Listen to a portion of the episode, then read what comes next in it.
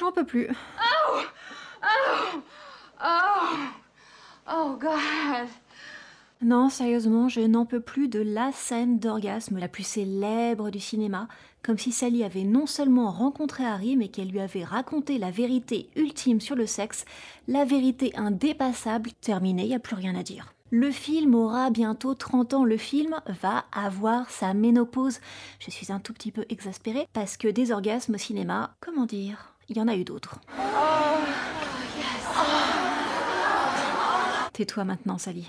Tais-toi. You have the right to remain silent. Merci. Bref, pourquoi est-ce intéressant de parler des orgasmes au cinéma? Réponse simple, parce qu'ils ressemblent étrangement aux nôtres. Je ne dis pas que l'orgasme soit toujours simulé, mais sa représentation, oui. Et c'est logique, personne ne sait comment exprimer la nature du plaisir, parce que personne ne grandit vraiment abandonné en pleine nature. Les molécules de l'amour sont les mêmes chez l'homme et chez la bête. Dans le cas de la jouissance, les parents n'en parlent évidemment pas, et l'école, c'est même pas la peine de commencer à rêver. La tradition populaire nous avait enseigné que les petits garçons naissaient dans les choux et les petites filles dans les roses. Or donc en 2017, soyons honnêtes, c'est de manière écrasante le cinéma qui mène la parade amoureuse. Les Français vont au cinéma 200 millions de fois par an, 100% d'entre eux ont déjà croisé une télévision. Vous pouvez prétendre mépriser l'opium du peuple, vous pouvez sincèrement préférer lire Dostoïevski, mais c'est sur ce terrain des écrans que tout se joue. chez moi, j'ai pas la télé.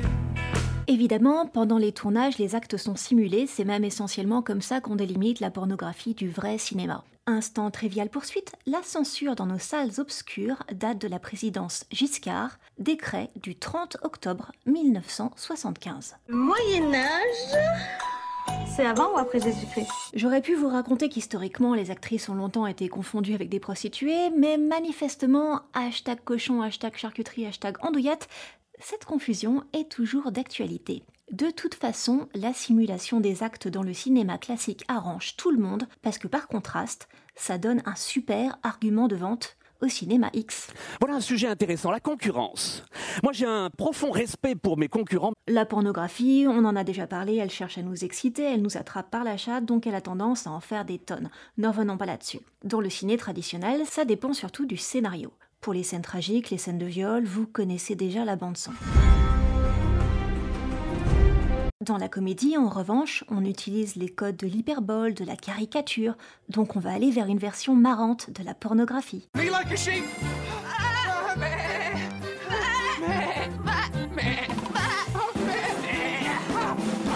Par contre, dans le grand cinéma, le cinéma sérieux, le cinéma dont les directeurs et producteurs jamais n'abuseraient de leur position pour assouvir leurs fantasmes,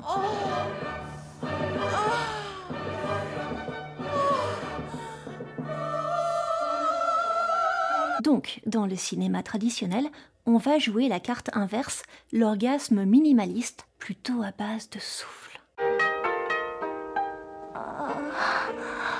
C'est d'autant plus vrai quand le film combine respectabilité et public féminin. Graniers Intimas, senteur Gambas, Coraya ou marée descendante. Parce qu'en bon snobinard, nous préférons l'ascension sociale aux marées descendantes, nous ne pouvons pas nous empêcher de hiérarchiser. C'est-à-dire que nous associons des jugements de valeur aux performances des actrices. Du coup, il y a des simulations de bon goût et des simulations de mauvais goût. Ça, c'est bien. Ça, c'est pas bien.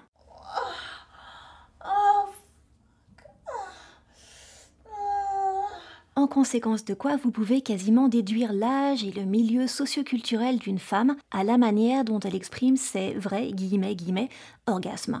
Vous devinerez quel film elle a vu, quelle femme elle veut incarner, nature, sophistiquée, bonne franquette ou fine bouche. Je prends un bain à la violette et au camphre, en écoutant Wagner, comme tout le monde. Et là où ça devient rigolo, c'est que vous pouvez aussi déduire de sa performance comment elle vous perçoit. Une femme qui veut communiquer à un niveau physique et intellectuel sera effectivement tentée de se placer dans votre registre. C'est pas de la manipulation, c'est juste plus simple quand les deux amants parlent la même langue. Mettons par exemple qu'elle soit amoureuse, red dingue de vous, prête à tout pour vous impressionner. Si elle jouit dans un souffle, elle estime que vous êtes plutôt classique. Si elle se met à pleurer, ah, complexité des émotions, vous entrez dans le camp des gens chics mais bizarres, artistes maudits façon David Lynch. Si ça devient dramatique, intensité ultime, vous êtes chez Lars von Trier, et si j'étais vous, je taperais un sprint tout de suite. Vous êtes beaucoup trop jeune pour finir démembré ou amputé.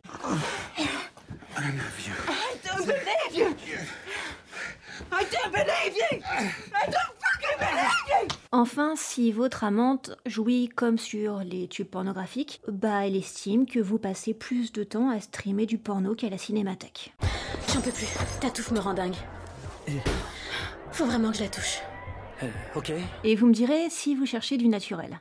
Rappel, il n'y a pas de naturel, donc il ne revient pas au galop. Ceci dit, si vous voulez des orgasmes sans intention, cherchez des femmes sans émotion. Je m'attendais à plus. Car paradoxalement, le meilleur moyen d'obtenir qu'une femme cesse de faire du cinéma, c'est d'arrêter de lui jouer la comédie. Arte À bon entendeur, Radio bisous, Point. bye bye, comme écran noir et rideau.